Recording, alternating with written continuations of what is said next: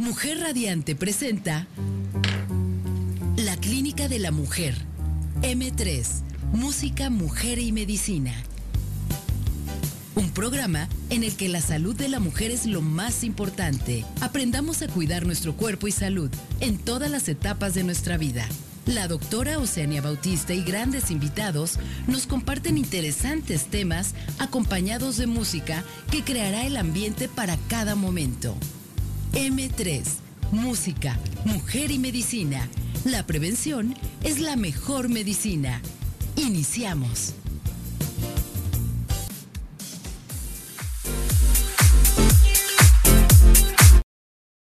como todos los martes de 8 a 9 de la noche. Les damos la más cordial bienvenida para unos buenos días, buenas noches, buenas tardes, porque hasta Europa también estamos transmitiendo. Le enviamos saludos a Suiza, Holanda y Alemania y algunos lugares de Sudamérica que nos están escuchando. Y pues bienvenidos a la Clínica de la Mujer, M3 Música, Mujer y Medicina. El día de hoy pues queríamos uh, saludar a nuestra madrina que seguramente nos está escuchando, a la doctora Vesta Richardson Collada, al maestro músico eh, Echecho, integrante de Mexicanto, que nos acompaña siempre. Y pues no dejamos eh, este día descuidar para celebrar el Día Internacional del Agua. No la tiren, tómensela, porque eso nos causa muchas infecciones de vías urinarias y este muchos problemas. Eh, a las mujeres se nos olvida tomar agua a veces, o porque vamos a subir al camión no queremos tomar agua. Pero no, tomen agua y no la desperdicien. Aparte también estamos celebrando el Día Internacional del Síndrome de Down, de los niños que padecen este síndrome, y pues con mucho cariño eh, y a los familiares, respetuosamente, les damos una cordial felicitación. Y no olvidemos que todavía no se acaba marzo. es el mes de la mujer por el Día Internacional. Así es que vamos a, el día de hoy tenemos a dos súper, súper invitadas. Vine hoy de rojo para mm, transmitir mucha energía porque vamos a hablar de un tema muy serio. Vamos a hablar de dos cosas, la salud materna y también vamos a hablar de las parteras tradicionales, que es todo un tema emocionante, pero antes los invito a que, como nuestro programa es música, mujer y medicina, el día de hoy vamos a, poner una hermosa canción que se llama Niña Camba.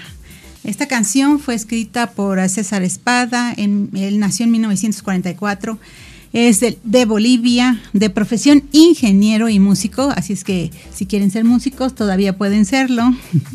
Él salió de Bolivia y 38 años después regresó a su querida Bolivia. Él viajó y estuvo mucho tiempo en la Ciudad de México, en España, y para los que tengan más o menos mi edad, en el grupo de Inca Taki, que cantaban música folclórica, que si quieren ponerla, es bellísima, estuvo en México. Y bueno, esta canción se llama Niña Camba porque la Camba son de las niñas indígenas de Bolivia. Entonces le escribió a estas niñas eh, eh, y bueno, pues vamos a, escuchar, así es que les pido a mis, mis invitadas que se pongan su audífono y vamos a escuchar esta línea. Evidentemente el arreglo con músicos de Morelos y voz de la ginecología, su servidora. Adelante.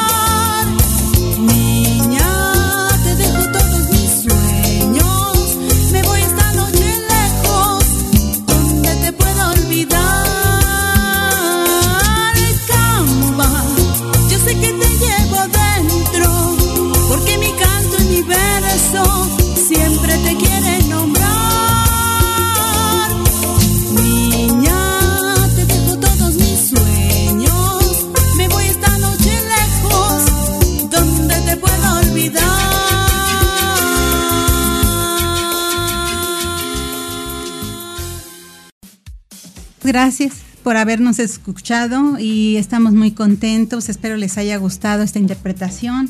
Y bueno, tenemos aquí a mano derecha a Adriana Díaz Canela, la doctora.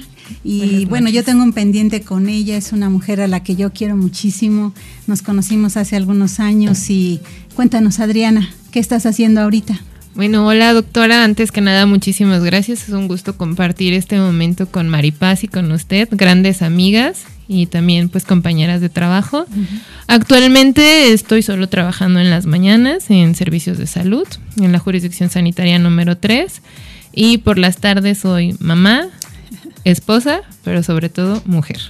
Perfecto, muy bien. ¿Y qué estás haciendo en, la, en los servicios de salud? ¿Qué, cuál, eh, ¿Qué estás haciendo ahorita? Ahorita estoy en el área de equipos zonales de asesoría y supervisión. Nos encargamos de supervisar los centros de salud que están que corresponden a la jurisdicción sanitaria número 3, en compañía de tres médicos más en el área y cuatro enfermeras. Entonces ese es nuestro trabajo, darle duro todos los días por las mañanas y pues bueno, atender lo que son las necesidades de las unidades y claro de nuestros compañeros. Muy bien. Pues yo les quiero decir que a esta gran mujer que está junto a mí a la derecha le debo el haber ingresado a conocer lo que era la salud materna y estoy endeudada con ella, por eso hoy este pues hacerle recordar algunas cosas bellas de algunas aventuras que tuvimos ahí muy buenas que la verdad cambiaron mi vida. Este, pues vamos a, platicar ahorita. Y también quiero presentar a Mari Paz eh, Díaz Copca, que tenemos un pequeño de, de, nombre, pero aquí está ella, este, después de haber salido de un problema que tuvo de salud grave, pero ella vino a echarle ganas y es una mujer a la que yo le debo muchas cosas, eh, con las parteras tradicionales y bueno, ¿cómo te encuentras hoy? Híjoles, pues desde el día de ayer, bueno, antes que comencemos, pues yo le quiero agradecer, doctora Oceanía. Es para mí un gusto volver a ver a, parte de que fueron mis compañeras de trabajo en los servicios, porque yo ya me encuentro jubilada, pero aparte de haber sido mis compañeras, eh, fueron mis amigas, son mis amigas a las cuales les quiero mucho y creo que era así que voy para que las vea. a la doctora Oceanía, a Adriana, eh, Adriana y a usted, doctora Oceanía, la parte en que siendo ginecostetra, usted trabajando con las parteras, mujeres que aparte de ser parteras, son psicólogas, maestras, líderes de la comunidad pero usted iba hasta las comunidades a trabajar con ellas. Y Adriana igual, o sea, Adriana dijo, no, yo voy a trabajar también con las parteras. Trabajar con las mujeres y nosotros siendo mujeres como que nos da más esa empatía, ¿no? De mujer a mujer. Yo creo que centrar precedentes es algo muy importante eh, porque ahorita las bases se, se, formaron. Actualmente la encargada y responsable de salud materna es la doctora Rebeca Pérez este, Hidalgo, que se encuentra en los servicios de salud, pero pues creo que de una u otra manera sembramos algunas semillas que espero se sigan creciendo. No hemos consultado ahorita mucho, pero vamos a invitar a la doctora también para que venga a platicarnos de este gran tema. Este, pues te adelantaste, Maripaz, este, Perdón. porque cuando yo llegué a los servicios de salud, pues me recuerdo muy bien que yo estaba acostumbrada a que los pacientes llegaran a mí, o sea, yo estar muy centradita en mi, en mi consultorio, que tocaran la puerta, etcétera, etcétera. Y de repente me dijeron no. Tú tienes que ir a los lugares más recónditos y escondidos de Morelos y así lo hicimos. Y fuimos porque fuimos, ¿verdad, Adriana? Bueno, y llegamos hasta el General de México, doctora, también a ver a nuestras pacientes. Sí, y en todos los lugares de, de, Morelos, eh, yo con ustedes conocí el estado de Morelos. Y ahí me di cuenta de la fuerza del personal invisible que a veces está ahí y que nunca se le da un reconocimiento, pero ahí está, en esas eh, paredes de, de cristal, eh, en donde no se les ha dado un reconocimiento. Y hoy pensaba, hoy fui a sacarme unos análisis en la mañana y me acordé mucho del código Mater, Adriana, y, de cuántas veces, gracias a que llegaron a tiempo, se salvaron muchas vidas. Y, y a veces cuando se publican los casos no se le da el crédito al policía, no se le da el crédito al de laboratorio, a la señora de intendencia, a la señorita realmente es un equipo de trabajo. Y pues realmente para mí este tema, que es de los más, más fuertes, porque es un indicador universal de, del estado de un país, del bienestar, pues yo tengo un gusto por, este, estar con ustedes. Pero les quería platicar cómo conocí a la doctora Adriana Díaz Canelas. Por aquel entonces, la doctora era la responsable estatal de salud materna. Y por ahí me invitaron a dar una clase de diabetes gestacional, bien me acuerdo. ¿Dónde estábamos, Adriana? Estábamos en Leiva todavía, doctora, cuando la invitamos, porque teníamos la necesidad de una super experta y la doctora Vesta ya había tenido bien a contratarla a usted. Y pues usted llegó a reforzarnos mucho esa parte y recuerdo muy bien que le dije, ¿le gustaría trabajar conmigo en salud materna? Necesito una ginecóloga que me asesore porque a veces sola ya no puedo. Y pues igual Maripaz también me volteó a ver así de, es lo que necesitamos, ¿no? Y pues desde ese día ya no la dejamos ir. Sí, y sobre todo, curiosamente, Adriana tiene prácticamente la edad de mis hijos. Pero yo creo que algo muy importante es romper la barrera de la edad, porque en ningún momento yo me sentí ni la mamá ni ella mi hija. Somos amigas, grandes amigas. Y compañeras de trabajo. Y creo que ahorita en esta generación hace falta la experiencia y la fuerza de la gente joven, porque Adriana manejaba las computadoras por aquel entonces. Yo decía, ¿para dónde le pico? y, ella me decía, ¿para dónde llevamos al paciente? Y yo le decía, para acá. Bueno, aparte era su chofera también. Así. Ah, y muchas aventuras, ¿verdad? Que tuvimos fuertes. Eh, hasta traslados aéreos, ¿verdad? Con cóndores, con muchas eh, situaciones que yo ni me imaginaba. Entonces yo decía, bueno, ya con esta edad, yo me gradué en 1980, pues ¿qué voy a estar haciendo? Pero no, y tuvimos grandes, grandes, grandes experiencias. Y, y, yo te quería decir, ¿en qué te cambió la vida en la salud materna a ti? Yo creo que salud materna, hoy que tengo un hijo, salud materna fue mi primer hijo. Y de ahí aprendí muchísimas cosas, aprendí a valorarnos como mujeres, aprendí a valorar el embarazo y que cada embarazo de cada mujer es distinto y cada familia lo vive distinto. Ah, valoro mucho la parte médica, el acompañamiento, la enfermería, eh, todas las áreas de la salud. Porque si bien un buen trato te hace sentir una mujer especial, como un maltrato te puede hacer sentir un mal día. Y solo la mujer que está embarazada sabe lo que viene cargando sabe cómo ha estado ese día y que un médico llegue y te fortalezca esta parte, que te diga, mira, escucha a tu bebé, escucha el corazón. Cuando estás embarazada, realmente cuando estás embarazada y cuando eres mamá, hoy que soy mamá, puedo reconocer lo valiosa que es la vida, lo importante que es salvar una mujer, porque no solo es esa mujer, es todo el entorno, es el pilar, es lo que implica, lo que refleja el cuidado que solo una madre da y lo que significamos para un padre, para un hermano, para unas amigas como ustedes, ¿no? Yo les agradezco también que durante mi embarazo estuvieron ahí, que me acompañaron. Usted fue la primera que me puso el corazón de mi hijo y la primera que lo vio. Entonces, en eso me cambió salud materna para valorar todo lo que hay alrededor y lo que son embarazadas. Ahorita vamos después de este corte que vamos a tener ahorita. Eh, vamos a regresar porque quisiera que nos platicaras una experiencia que tuvimos, la que más se te ha quedado grabada. Claro que sí. En unos minutos regresamos y seguimos con Maripaz también. Gracias.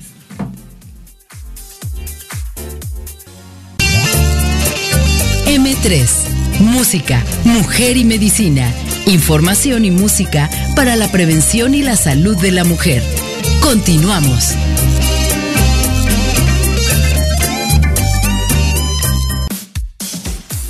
Y nuevamente de regreso, ya estamos aquí después de escuchar esta canción de Garota de Ipanema, que quiere decir la chica de Ipanema, escrita por Antonio Carlos Jobim y la letra de Vinicus de Mares. Qué bella. Y me recuerdo de esta canción, me acuerdo siempre de mi hija, que ojalá me esté escuchando también, porque me decían que esta canción, porque la cantaba una mujer a otra mujer, y le dije, le canto a mi hija. Y eso me recuerda a ser mamá. Este, bueno, continuando, Adriana, Eh, doctora Adriana, ¿nos podrías contar alguna anécdota que vivió salud materna dentro de un programa, que te recuerde algo eh, fuerte, que cambió tu vida? Sí, recuerdo, eh, bueno, son muchas, pero de las que más recuerdo que eran aproximadamente las 6 de la tarde y nos hablaron del Hospital General de Temisco por una embolia de líquido amniótico, bueno, que lo supimos hasta después. Y llegamos exactamente en el momento en el que ya no pudimos hacer más, ¿no? Y falleció una paciente muy joven. Nos tocó llegar durante las maniobras de reanimación. Y fue muy doloroso para las que estábamos ahí presentes porque además de eso los familiares de la paciente hablaban náhuatl. Ninguna de nosotras sabemos hablar náhuatl. Comunicarnos con ellos, preguntarles qué pasó, por qué la habían llevado, eh, fue una situación muy compleja en la que caímos en la desesperación porque nos hablaban de todos lados, de secretaría, de servicios, qué pasa, podemos ayudar a la paciente, la podemos trasladar, qué podemos hacer y pues ya no podíamos hacer nada, ¿no? Más que ver por los hijos que había dejado la señora que, si bien recuerdo, tendría como unos 19 años, era muy joven. Este, y fue cuando entonces con Maripaz, y esto nos involucra a las tres, vimos la cuestión de las traductoras. Enlaces interculturales. Así es. Entonces, ¿por qué? Porque no entendíamos, ¿no? Y los mismos médicos del hospital no entendían qué pasaba con esta mujer que se quejaba de dolor y lo asociaban a un dolor de parto, cuando no era así. ¿Qué fue lo que pasó ahí? No entendemos, ¿no? A pesar de que estamos en México, que la mayoría hablamos español, pues había esta parte, este grupo de mujeres y de familias que no saben hablar español, que no se podían dar a entender. Y es la importancia de la fortaleza de las mujeres que yo creo que estamos aquí sentadas, que fue cuando empezamos con esos enlaces interculturales. Y fue una semillita que creo que dejamos en salud materna y no solo aquí en Morelos, sino en otras partes del país, porque esta muerte materna nos sirvió para ser una pionera de decir necesitamos gente que hable dialecto. Porque si no, no lo podemos entender. Porque aunque nos decían, es que ¿por qué murió? ¿Qué se puede hacer para evitarlo? Que no nos vuelva a pasar. Pues ¿qué se puede hacer para evitarlo? Muchas cosas. ¿No? De algo malo tratábamos siempre de sacar muchas enseñanzas y cosas buenas que pudiéramos sembrar en el Estado. Considero que de ahí lo, lo hicimos, fue, fue muy fuerte esa muerte, ¿sí? Nos pegó mucho, eh, aprendimos mucho también, pero es un recuerdo que tengo de nosotras tres trabajando juntas. Gracias. Y sobre todo una determinante social como la pobreza extrema y, la gran barrera del, lenguaje, ¿no? Y Maripaz, ¿qué nos puedes comentar de esto? Porque ya te involucraron aquí. claro. Dime, Maripaz, ¿qué hacías redes sociales? ¿Tú de qué te encargabas con estos partos, con las parteras tradicionales? Bueno, hablar del programa de parteras tradicionales que ya en los servicios de salud de Morelos, que es una institución hermosa, institución de salud, que fue mi, ahora sí que mi institución que estuve con ella trabajando. ¿Cuántos años más? 35 años. más. Y cerca de 20, 20 años trabajando directamente con las parteras tradicionales. Quiero decirles que, como hace rato les decía, ¿no? Las parteras tradicionales llegaron a estar dentro de un programa que se llamaba para los servicios de salud. Ignoro, no sé si actualmente todavía continúa.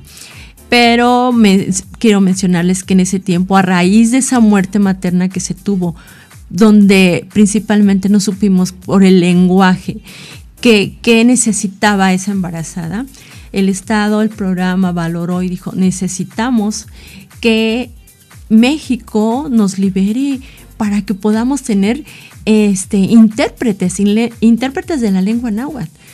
Y esas intérpretes comprometidas de la misma comunidad de Cuentepet, que estaban dedicadas a cuidar a la embarazada eh, desde su domicilio hasta el acompañamiento en el hospital para que en algún momento, cuando ya fuera el momento del parto, presentársele una urgencia, estuvieran acompañando a la embarazada a llegar con ella al módulo mater del hospital. Las parteras tradicionales, como yo les decía hace un momento al iniciar este, el, inicio del programa, son líderes en la comunidad, son psicólogas, enfermeras, maestras, escuchan. Y nuestras embarazadas, ¿quién a lo mejor de nuestros que nos están escuchando ahorita en el programa, en algún momento no ha sido atendido? ¿Algún familiar lo revisó?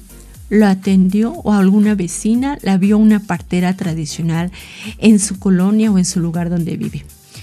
Este personaje de salud comprometido con su comunidad, que aunque ya sean grandes, aunque ya tengan más de 90 años, aunque no les paguen ni, ni tengan ninguna remuneración económica, pero están al pendiente de la embarazada. Y la comunidad las está este, visitando. Las parteras dentro de este programa eh, de redes sociales trabajaban juntas con las enlaces interculturales. Trabajaban juntas. Una partera tradicional de los servicios de salud de Morelos trabaja junto con su centro de salud y yo creo que actualmente debe de seguir siendo de esa manera. Claro que sí, porque es un parteaguas que se abrió en aquel entonces, sobre todo evitar la discriminación y en estos determinantes sociales de esta pobreza extrema y sobre todo el clasismo, eh, de, como de clase de la gente que tiene o no tiene. Yo me recuerdo en este programa que para nosotros era una paciente, desde un hospital privado, desde un hospital, desde donde fuera, hasta a un domicilio, ¿no? Llegamos a ir a alguna comunidad. Y entonces se olvida uno de que existe la que tiene y la que no tiene. Para nosotros eran mujeres y siguen siendo mujeres embarazadas. Para mí fue una gran experiencia. Maripaz, ya que estamos aquí.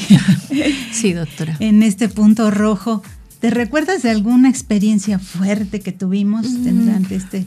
Pues sí, sí recuerdo. En una embarazada primigesta. o sea que era su primer bebé. Su primer bebé.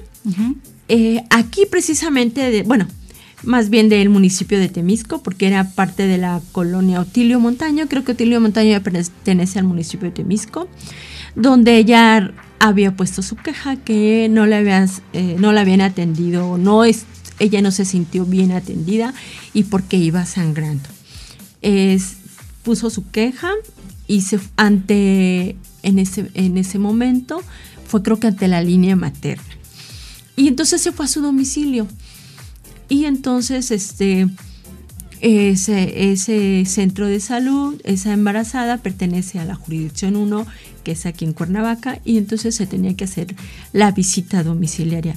Y la doctora Adriana comentó que se hiciera la visita, y usted, doctora tenía la parte en que, de veras, mis respetos, porque usted, aunque ginecostetra, aunque usted iba para siendo la asesora este, de, la, de la emergencia obstétrica, decía, no, es una paciente, este, yo me voy a, este, a, revisarla.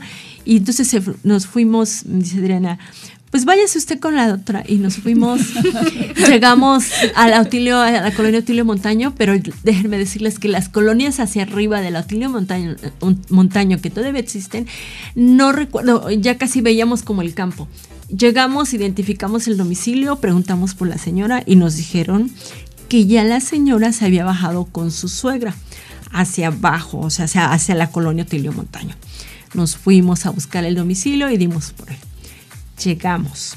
Cuando usted se estaba presentando, nos estábamos presentando con, con la suegra, estaba creo el esposo. En ese momento, pues eh, no sé si lo pueda, podamos decirlo, porque creo que estamos al aire. en ese momento, este, llegaron así como que se bajaron de sus camionetas muy imponentes, grandes camionetas. Y dije entre mí, ¿y, y el compañero Gerardo, ¿dónde quedó? Esto ya no es normal. La doctora estaba ya con la embarazada en su cama, yo estaba a un lado con la familiar. Se bajaron de sus camionetas, casi, casi con sus pistolas y así con sus escopetas, así como de, de película. Y entonces dije, ay, esto es como para grabarlo, creo que son sicarios. y entonces ya la doctora revisó a la embarazada y le dijo que era una urgencia, que se tenía que trasladar. Ella ya les había dicho que sí. Recuerdo que si la iba a revisar a la embarazada y que si era necesario, se quedaba en su domicilio para su tratamiento, pero que si era necesario también trasladarla, se le llamaría a la ambulancia para trasladarla se portaron muy bien estas personas. Dije, ah, no son tan malas como, como luego platican en las películas. Y entonces, este, pues ya, vino la ambulancia, se llevó la embarazada y la doctora Oceania y su servidora nos fuimos atrás. Este, creo usted se fue en la ambulancia, y me fui con el chofer este, de, nosotros. Eh, híjoles, fíjense que es una experiencia muy importante porque en ese momento se rompe la barrera. Yo recuerdo esa, fueron, llegaron muchas camionetas, pero uno de ellos dijo, ah, mi prima se murió de esto.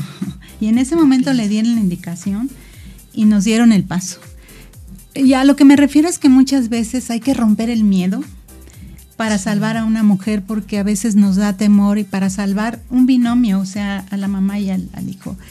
Y bueno, este, que esas son cosas que a mí se me han quedado marcadas en mi, en mi cabeza. Creo que a veces los médicos solo las experimentamos en un servicio social o en un entrenamiento quirúrgico, pero vale la pena a veces bajar a la, a la tierra y, ver las cosas. Adriana, ¿qué podría, así sin que sea tan, tan escolástico, qué significa la salud materna? Para mí la salud materna significa el bienestar de la mujer y de su hijo y el resto de sus hijos y su familia y el acompañamiento que hay alrededor. Eso es la salud materna para mí. Sí.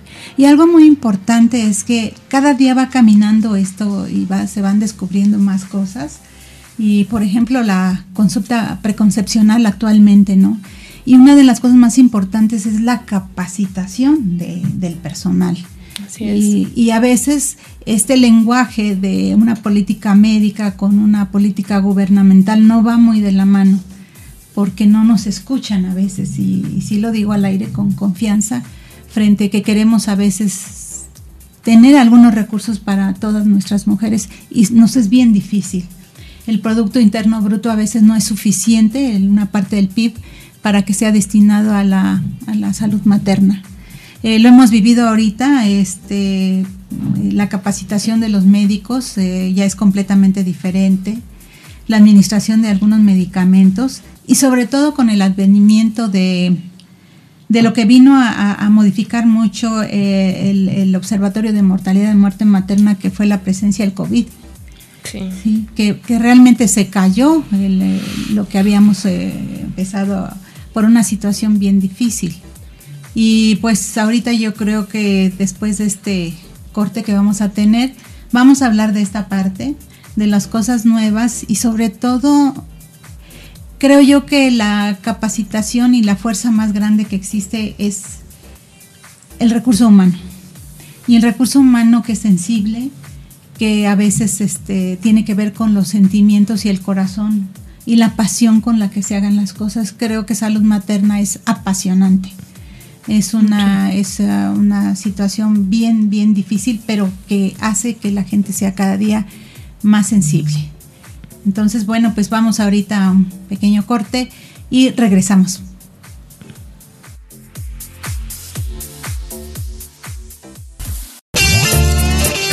M3, Música, Mujer y Medicina. Información y música para la prevención y la salud de la mujer. Continuamos.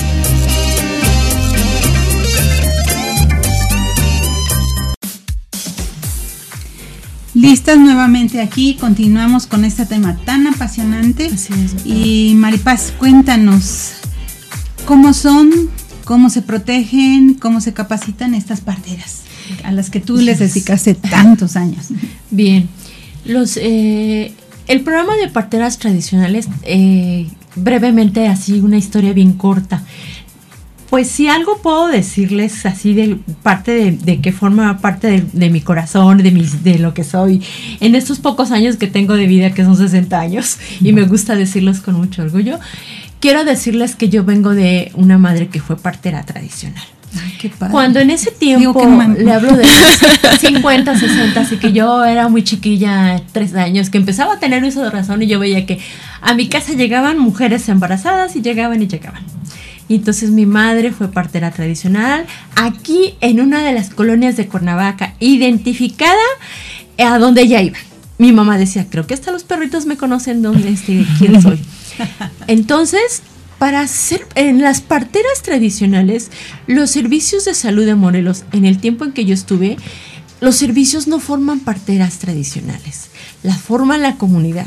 Porque hace un momento que yo les decía, la forma eh, que yo les decía, a lo mejor alguien que esté escuchando el programa fue atendido, fue que le ayudó a la vecina a dar a luz, le sobó la pancita, o en algún momento, como ellas también son médicos tradicionales, o en algún momento le fue para que le, ay, está empachado. Entonces, este, chécamelo. Ay, actualmente el, el trayecto de la partería tradicional ha tenido un, una importancia que fue de años. Recordemos también que a la partera le llamaban afanadora, le llamaban rinconera, hasta que por fin se le pudo llamar partera tradicional. Y que para los servicios de salud, y se puede decir que con mucho orgullo en los servicios de salud, las parteras tradicionales de la región urbana de Cuernavaca o de las urbanas, les puedo decir colonias de aquí de Cuernavaca, o si de la región sur, llámese de, de este, de Lorenzo Vázquez, de Valle de Vázquez hacia la región sur, o si les puedo decir de Cuautla, de las eh, parteras que se encuentran desde las eh, desde, el, desde, el, municipio de Tetela del Volcán, las, donde hasta el, lugar más eh, apartado, en Hueyapan, municipios que casi colindan con Puebla. Hay una partera, Dios mediante, esperemos que así siga siendo. Y entonces las parteras les costó mucho trabajo, pero con mucho orgullo podemos decir que ya no son las parteras, ni son afanadoras, como a veces le dicen, ah, es que es la afanadora, ah, la sobadora, ah, eh", no, es una partera tradicional certificada por competencia laboral que tiene dos certificaciones y que esas certificaciones ella demostró ante los evaluadores que sabe tanto identifica los signos de alarma, de que se presentan en una embarazada, identifica los signos de alarma de la atención del recién nacido, el puerperio, la cuarentena que se presenta posteriormente al parto con la señora y refiere oportunamente la partera ya tradicional, dice, ah, no, esta señora tiene factores de riesgo. ¿Por qué? Porque ya tiene 40 años, ¿la atiendo o no la atiendo? Ay, no, ya tuvo tres cesáreas, no la atiendo, no la atiendo. Y entonces ya nuestras parteras están bajo eh, legalmente las rige la, eh, rige la norma para la atención de la partería tradicional. Y esto está, esto está, lo que es la partería tradicional está dentro también de la norma oficial mexicana de salud materna ser partera tradicional, yo les decía, no se forma, los servicios de salud no forma parteras. La responsabilidad que aunque siempre ha sido es eh, tenerlas capacitadas, identificarlas, tenerlas en un censo. Y este censo de nuestras parteras, tanto de las colonias de Cuernavaca como de nuestro estado, están en un censo nacional. Y su autoridad principal, aparte de los servicios y, y estar identificadas ante su centro de salud, es su autoridad municipal local. Y si en esa localidad municipal local es el ayudante municipal, el presidente municipal o quizá el comisario de Ojidal las autoridades municipales de la localidad o de su colonia las tienen que tener bien identificadas. Y además de eso, las parteras tienen que trabajar junto con sus autoridades municipales, porque ellos como, ellas son líderes, cuando ellas necesitan, necesitamos trasladar a mi, a mi embarazada que está presentando ahorita una hemorragia, pues eh, eh, eh, la partera está comunicada con el, el ayudante municipal que en cualquier momento doña Juanita de las Cruces, por cualquier momento es necesario trasladarla y que esté prevenida la camioneta o inclusive el carro del ayudante municipal para trasladarla. O sea, toda una comunicación y una red de apoyos, ¿verdad? Así es. Qué bonito nos dices esto. Adriana, ¿nos podrías hablar de cuáles han sido las principales causas que hubieron en este estado? De morbilidad, de mortalidad, sobre todo de muerte materna, independientemente del COVID, ¿eh? porque el COVID, eh, ocupó el primer lugar a nivel nacional y de muerte materna. Bueno, hasta donde yo me quedé, las principales causas siempre fueron la hemorragia obstétrica y la emergencia hipertensiva en el embarazo. Eh, considero importante, doctor, usted lo mencionó, COVID, sí, pero ante todo es la prevención.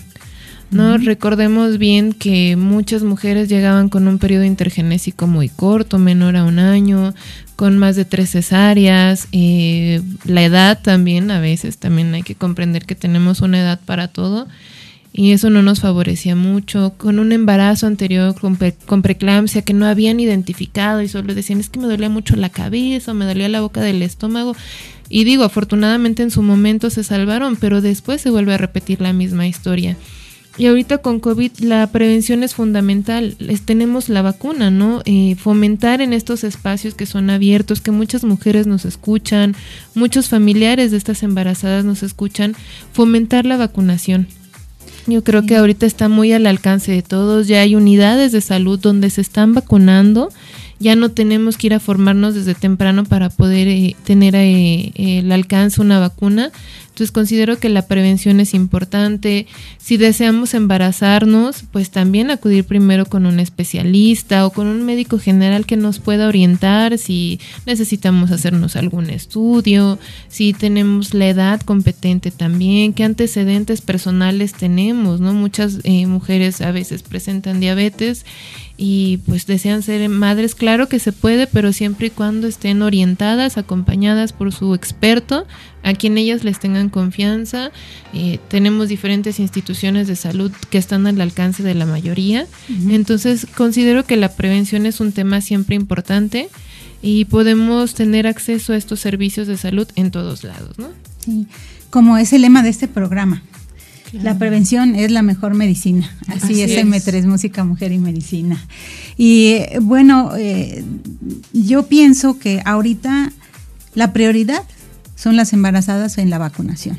Y son prioritarias y de verdad se ha visto cómo ha disminuido mucho la muerte materna eh, a raíz de la vacunación. Los casos más letales fueron los iniciales donde había resistencia y eso tiene que ver con la comunidad, Maripaz. ¿No? A veces teníamos que recurrir al presidente municipal, al sacerdote a veces para convencerlas, ¿no? Y porque tenían hasta más poder que nosotros, ¿no? Y este, confianza. Claro. Era el líder. Y, y, este y yo creo que esto es algo muy importante este indicador, de verdad. Y no es aquí nada más con Maripaz se encargó aquí de Morelos, pero esto se replica en toda la República Mexicana. Sí, sí. Y este tenían sus juntas a nivel ah, nacional y, en todo el mundo, ¿no? Yo creo. Y fíjate que hay ahorita una tendencia de, de, volver a no medicalizar a las pacientes, o sea, no estarles dando medicamentos, al parto vertical. Ahorita ya muchas mujeres de cualquier este estatus socioeconómico, el parto en agua también. Yo fui parto. Vaya experiencia. Sí. Fue una experiencia difícil para Adriana, pero ya supo lo que es. Para, para, mi esposo creo que también él le tocó. Sí. lo, con trabajo se lo perdonó. Bueno, Omar, un, buen, saludo a ti y a tu bebé. Pero bueno, y la tendencia ahorita es de empoderar a la embarazada, ¿no? Y sobre todo el apego inmediato del recién nacido hacia su, hacia su madre, el contacto piel a piel, el no pinzar el cordón inmediatamente, no dejar que pase la, el, todavía el que esté latiendo. Y eso ya bien lo hacían las, las parteras. Las parteras lo hacen, bueno, ya no son mis parteras. ya las parteras que están dentro de los servicios de salud de Morelos, creo que hasta la fecha lo siguen haciendo. Claro. Porque si los conocimientos ¿Cuánto trabajo, eh, ahora sigue usted, doctora, cuando se llegó a tener una capacitación de hemorragia obstétrica? ¿Usted qué hacía, no? Tenía que ser de una, una manera vivencial, ¿no? De que la, la partera identificara de una, de una forma de que, ah, ¿cómo pesa los pañales, toca el pañal, cómo está sangrando, ¿no? De una, de una manera mm, práctica, ¿no? Que ella sintiera la vivencia de cómo se puede presentar la urgencia, ¿no? Del sangrado en una mujer y que en unos minutos se te va a, vaciar la señora, ¿no? Entonces yo creo que los servicios de salud tienen, siempre tendrán esa responsabilidad de estar capacitando a sus parteras tradicionales. Sí, yo creo que esta es una labor muy importante y que no va a parar. Eh, y todos estamos apegados ahorita a la norma 007 de la norma oficial mexicana de la atención parto y perperio, ¿no? y no tan solo este programa de salud materna abarca solo a la mamá, sino también al recién nacido. Y este y las malformaciones congénicas que se presentan y la prematurez, que realmente es un problema muy grande y muy severo de eh, a veces no hay ni dónde poner este estos neonatos y ahí andábamos consiguiendo, incubadoras, no hablábamos por teléfono para todos lados. Pero creo que ahorita ya todos estos conocimientos, digo, este Maripaz, ya no estás en los servicios de salud, pero estos conocimientos no se deben de quedar para ti nada más. ¿Qué edad tenía tu partera, bueno, tu expartera más viejita? Híjoles, cuando yo me vine todavía tenía doña Nico, doña Félix, doña, Félix, a pesar de una doña Félix y doña Félix es una partera de Yecapitzla. Ella está entrando para mayor este domicilio particular, entrando a Yeca hacia su lado derecho, ahí van a encontrar, ella tiene su rótulo que dice casa de nacimiento esta partera, Dios mediante, espero que cuando yo me vine todavía, ella vivía, hace tres años que yo me vine, ella todavía vivía, pero ya tenía cerca de 90 años. Y déjenme decirles que doña Félix tenía este, eh, cirugías de cadera ya tenía cirugías de y la gente venía de Hueyapan, de Tetela, de Atopan, de toda esa región venían, de Amecameca, ¿se imaginan? Quiero decirles que esta partera, doña, este, eh, la partera de, de Yecapitzla, ella, este, doña Félix, tuvo, pues fue una partera reconocida internacionalmente, mujer, líder, que ella, a pesar de que con su andadera seguía atendiendo parte, este, embarazadas. Eh, tenía su posada de, para atención de partos y seguía ya todavía con sus cirugías de cadera. Ella veía cómo, y doña Nico, por lo que más quiera, mire, no vaya a complicársele. Y me sigue buscando. La gente las busca. La gente las busca. Doña, doña Nico, esa era doña Félix de Yeca, doña Nico de, de Guayapan, si algo tienen las parteras, eh, son, se dan a querer. Son de un gran corazón. Todos somos de un gran corazón, aunque a veces se nos tiene que ser chiquito. Pero las parteras tienen un súper corazón, doble corazón. Un corazón para su familia y un corazón para su gente de su comunidad. Más cuando es esa mujer embarazada, como decía la doctora Adriana. el embarazo es la parte más vulnerable que vive la mujer en, cierto momento de su vida. Es cuando la mujer debe de estar apoyada. Siempre yo les decía a las embarazadas en las pláticas que me tocaba estar con ellas, disfruten el embarazo. La circunstancia que, le, que estén pasando, disfrútenlo, porque embarazada solamente va a ser un momento. Entonces, muy bien. Adriana, estamos llegando desgraciadamente casi al final, pero no queremos desaprovecharte. Dime, ¿qué podrías tú, después de esta experiencia tan fuerte que tuviste, tan simbólica, cuáles podrían ser tus conclusiones, tus cinco puntos o los que quieras, que aprendiste, que esperas, qué significó para ti de corazón, Adriana? De corazón, creo que primero es la prevención. Si quieres embarazarte hay que hacer las cosas bien, hay que cuidarnos, hay que como mujer, usted lo dijo, empoderamiento de la mujer, hay que estar sanas para poder dar una vida y sea sana, para evitar complicaciones. Maripaz lo comentó, disfrutar el embarazo, no sabemos si va a ser el único embarazo, si van a venir más y del primero se va a aprender para tener el segundo, tercero. Rodearnos de gente que nos ama, esas son las redes de apoyo. Ir acompañadas a nuestra consulta porque también necesitamos ese sustento y ser felices, doctora. ser felices. y buscar un buen ginecólogo o ginecóloga. o una buena partera. O una buena partera. Una buena partera. Claro. En dos minutos, tus conclusiones. Híjoles. La partería tradicional siempre son parte de la historia, las parteras. Siempre van a existir. Esto no, como yo les decía, no los servicios de salud no forman parteras. Esto es herencia. La mamá, la partera forma a la hija a la nieta. ¿sí? Pero no, form, no jamás se va a hacer un, eh, las parteras tradicionales se van a formar en los servicios. La partera debe de estar capacitada, debe de ir al ritmo de la actualización quizás hasta como usted lo hizo, doctora Oceanía, hasta la actualización de lo hace rato yo les decía, ay, doctora, es cierto que ya la este, mujer cuarentona puede tener, quizás hasta con la, la modernidad de lo más actual en medicina. La partera tiene que estar capacitada y actualizada en todo lo que se llama atención de la mujer embarazada y demás enfermedades, porque todas, ahora se los puedo decir ya para terminar, las enfermedades son mejor si se previenen a tiempo. Bueno, pues muy buenas conclusiones.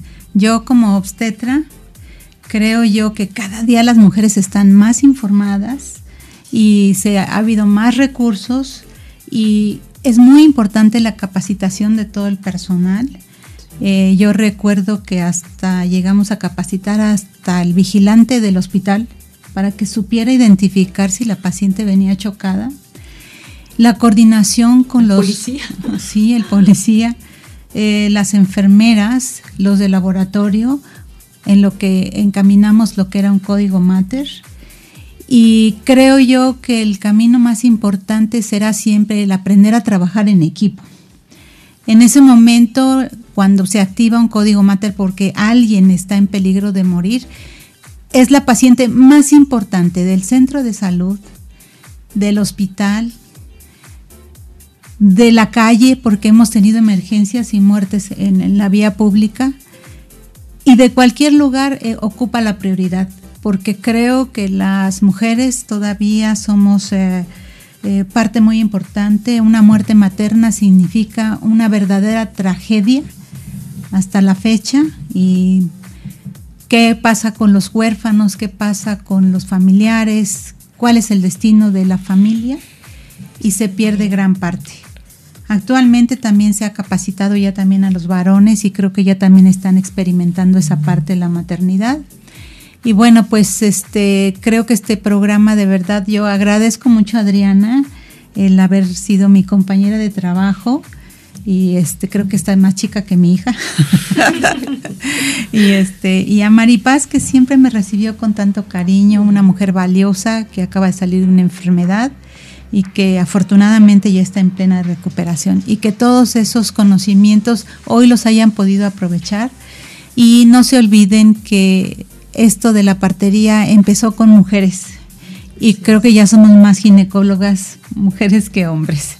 Y pues bueno, nos vamos, nos despedimos. No dejen de escucharnos el próximo martes de 8 a 9 de la noche, donde vamos a tener otro gran tema. Eh, probablemente sea preparándonos para el camino a la menopausia. Será la primera Perfecto. Bueno, pues nos despedimos amablemente. Pasen muy bonita noche. Estamos terminando. Marzo el 31 es mi cumpleaños, no se les olvide. Fiesta. Estaremos ahí. Usted nos dice a dónde llegamos. Mis primeros 67 años. Bueno, muy bien. Pásenla bonito. Disfruten de la vida. La vida siempre será bella. Gracias por escucharnos. Gracias, por la invitación,